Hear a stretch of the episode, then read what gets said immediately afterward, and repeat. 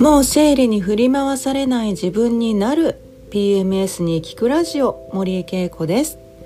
はい皆さんこんにちは。お元気ですか？えーともうね1年でもまだ寒い時期が続いてますけれども今月末ぐらいからかなちょっと暖かくなってくるようですのでねもうすぐ春って感じですね。もうちょっと皆さん頑張りましょう。暖かくして過ごしましょうね。はい、えーと、今日のお話なんですけれども、えー、今日はちょっと薬についてお話ししたいなと思っています。で、まああの薬はね結構あのやっぱり PMDD の症状があったりとか PMS の症状があったりってなると結構こう飲む人っていうのも増えてくると思うんですね。で PMS や PMDD にまあ代表的に使われる薬っていうとまずまあ生理痛とか、えー、頭痛があるっていう場合はうん、あの痛み止めが出ますよね。で、えー、あとはですね、まあ、生理前のうん、まあ、精神的な症状が強いっていう場合は、まあ、抗うつ薬が出たりあとは、えー、抗不安薬っていうものですねこの2つは働きが違います同じものではないです。であとはこうちょっとね睡眠がなかなか取れないっていう場合は、えー、睡眠薬がね出たりとかあとはもう直接ねこう生理の量がすごく多くて辛いでこの場合は痛みも伴う場合があるのでさっきのように痛み止めが出る場合もありますが、えー、っとその生理のねこう血液の量をこうもう減らしましょうっていう時にはピルが出ると思います。であの、まあ、このピルねっていうのは、まあ、ピルピルって言ってますけれども、まあ、合成ホルモン剤なんですよねあの私たちの体の中で自然と分泌されているエステロエストロゲンやプロゲステロンっていうこの性ホルモンっていうものが、まあ、あの人工的に作られたものを飲むことでその分泌量を体内で抑えるという役割があるこれがピルなんですね。でまあこれでね生理の量を調整したり、まあ、生理の量が減ったら痛みがね軽くなったりとかあとはまあこの女性ホルモンのこう値をぐっと下げることで精神的症状も良くなるんじゃないかっていうあの副効用みたいなものをね期待して出される場合もあります。うん、ですのであの結構ね薬飲む人多いと思いますあの PMS や PMDD の症状でね。であの私は基本的にはあの薬は使わないっていうことをあの言っているしそういうふうに考えている方なんですけれどもこれはねあの2つ実は理由があって1つは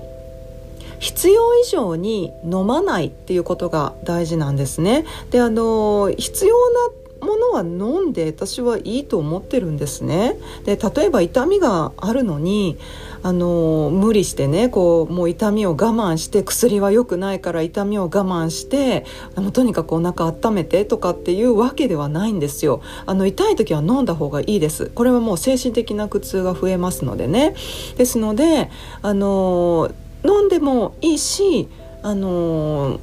なんていうのかなそうですね飲んでもいいしこうそれで楽になるんであればあの使ってもらったらいいと思うんですけども不必要に飲んでる場合っていうのが結構あるんですね。あの精神科とかあの婦人科に行って薬を飲んでおられる方がねあのどんな薬飲んでますかって私が聞いた時にあのこれとこれとこれとこれっていうふうに教えてもらった時にうんこれとこれは似たような作用でこれとこれちょっとあの似てるからこれは減らした方がいいんじゃないかなっていうようなものも結構あるんですよ。でまあ、あのあまりよく分からず飲んでしまっているっていう場合もすごくあるのででそれはやっぱり、ね、少しでもやっぱりあの肉体の負担を減らすためにもやっぱり適切にあの飲んでもらいたいなって思いますね。ですのであの不必要に飲まない適量必要な時に飲むということです。でもう一つはあの適量をずっと飲んでいてもあのそれを飲まないといけない体のままっていうのはやっぱりあの、改善していった方がいいとは思うんですね。で特定の病気でねもうこの薬を飲まないと体の機能が自力でこう健康を維持できないっていう場合はそれはもちろん飲んだ方がいいですさまざまな病気ありますよねででもあのまあ特にねこう PMS や PMDD の先ほど言ったような薬っていうのは継続的に飲む必要が本当はない薬なんですね。というのも体質改善とか、えー、そうですね生活習慣を改善していったりっていうことで体のシステム自体をすごくこう良くして自力でこう治して健康な状態っていうのを作ることが本来できるはずなんですね。あのーさまざまな症状その肉体症状痛みもそうですしあとは精神的なうつやこうイライラとかねそういったものも本来薬がなくてもコントロールできる状態にあるべきなんですよね。ですので、あの症状が出てて辛い時はもちろん飲めばいいです。ただずっと飲まない。いつかはもうやめれるようにしようっていう形で同時に体質改善生活習慣の改善をしていっていただきたいということなんですね。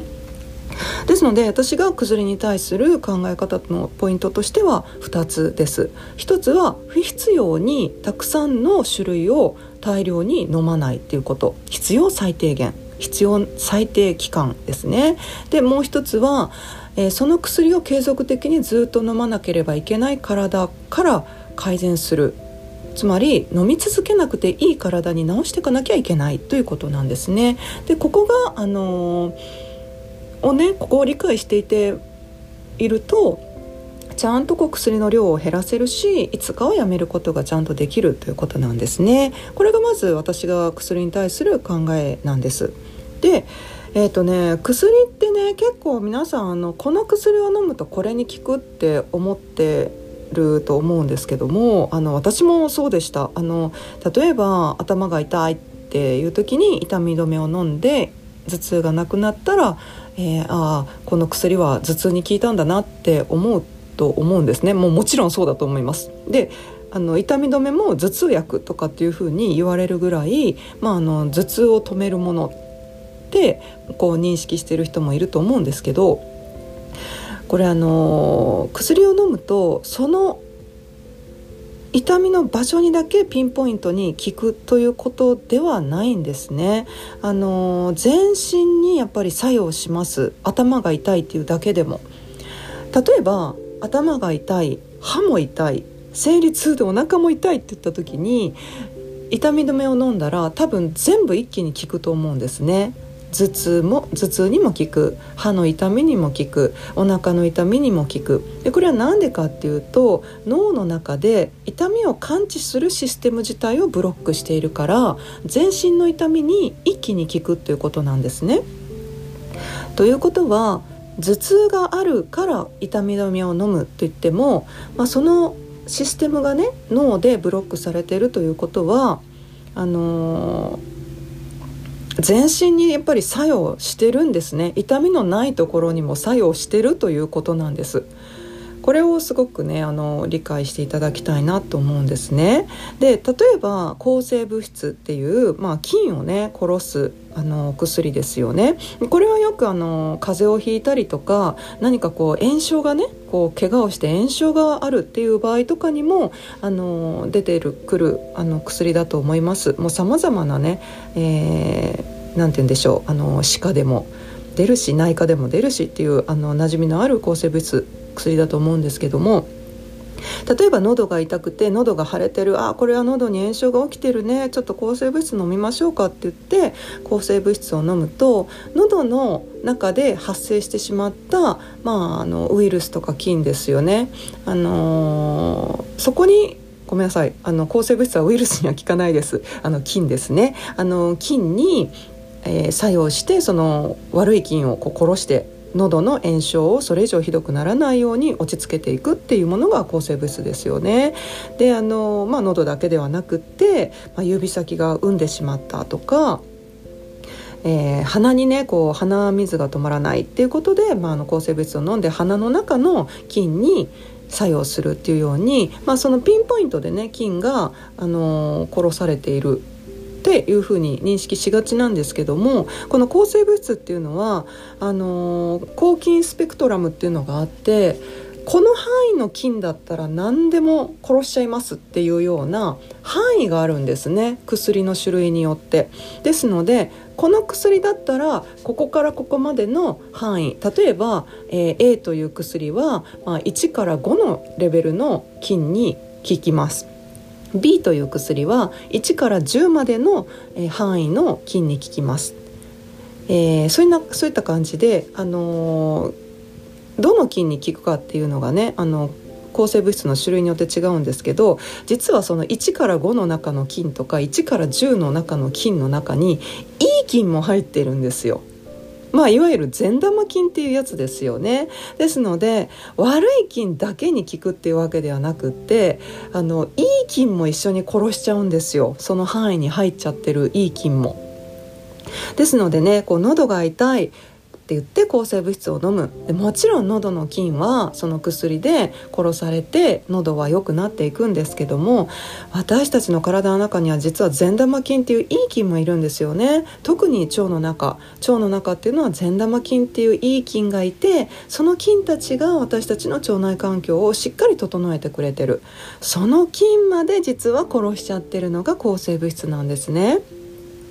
ですので本来であれば抗生物質を飲んだ後は成長剤とかプロバイオティクスを飲んでもう一度お腹の中に菌をしっかりとねいい菌を植え付けてあげないと腸内が荒れてしまうということになります。ですので少なくともね抗生物質を、えー、飲んでしまった後、まあ、飲んでしまったっていうかねあの必要があって飲んだ後はヨーグルトとか納豆とかしっかりね発酵食品を摂るといいかなと思います。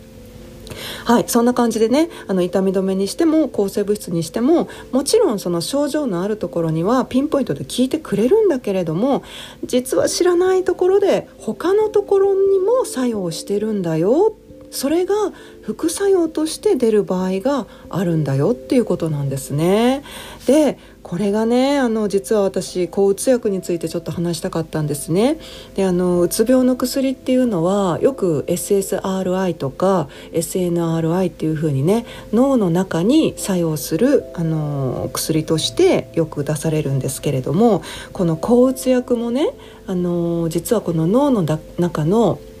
その必要なところにももちろん作用しますよあの SNRI も SSRI もセロトニンっていうね脳の中の感情のバランスをとってくれるホルモンここに作用して、えー、働きを良くしてくれるんですけれどもセロトニンのこう作用をね良くするだけではなくって他の部分にもやっぱり作用してしまうんじゃないかっていうところで副作用がね考えられるんですよね。ですのであのこれはこれに効きますよって言われている薬でも実は全身に知らない間に作用はしてるでその結果副作用が起きる可能性もあるということをちゃんと理解して本当にこの薬必要かなっていうところまで考えて飲んでいただきたいなって思うんですよね。あのー、最初に言ったように私は薬は必要な時は飲んだ方がいいと思います。で私も飲みます。ただ本当に必要な量を、えー、必要な期間だけ飲む。でその薬をやめられるね。こうなるべく早い段階で手放せるように体を整えていくっていうことが大事ということなんですね。ですので痛み止めも、えー、抗うつ薬もね、えー、ピルも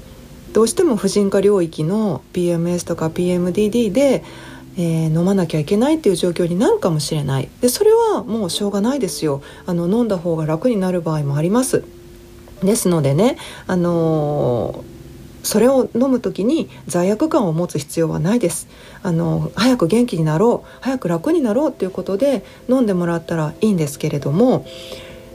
本当に必要な量必要な期間そしていつかそれがなくても元気になれるような体を作っていてもらいたいなって思います。でそのね元気な体を作るためのさまざまなヒントはブログとかこれまでのラジオとかでもねたくさん書いてますのであのぜひ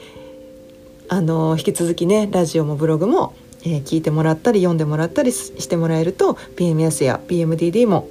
だいぶ楽になるんじゃないかなと思います、えー、前回のラジオではねあの先ほどお話しした抗うつ薬につながるセロトニンのお話をじっくりとしていますのでぜひ、えー、前回のラジオも聞いてみてください。はい今日はちょっと薬のお話をしました、えー、こんな感じでね体の調子を整えていけるような PMS、PMDD に役立つ情報を発信していますのでもし質問とかがあれば、えー、ブログとか、えーラジえーと、インスタですね。インスタの方とかにも、え、メッセージを残してください。はい。では今日は、えー、このような薬のテーマでお話ししました。次回また別のトピックでお話ししたいと思います。じゃあ皆さん来週には暖かくなってるといいね。この1週間頑張りましょう。じゃあね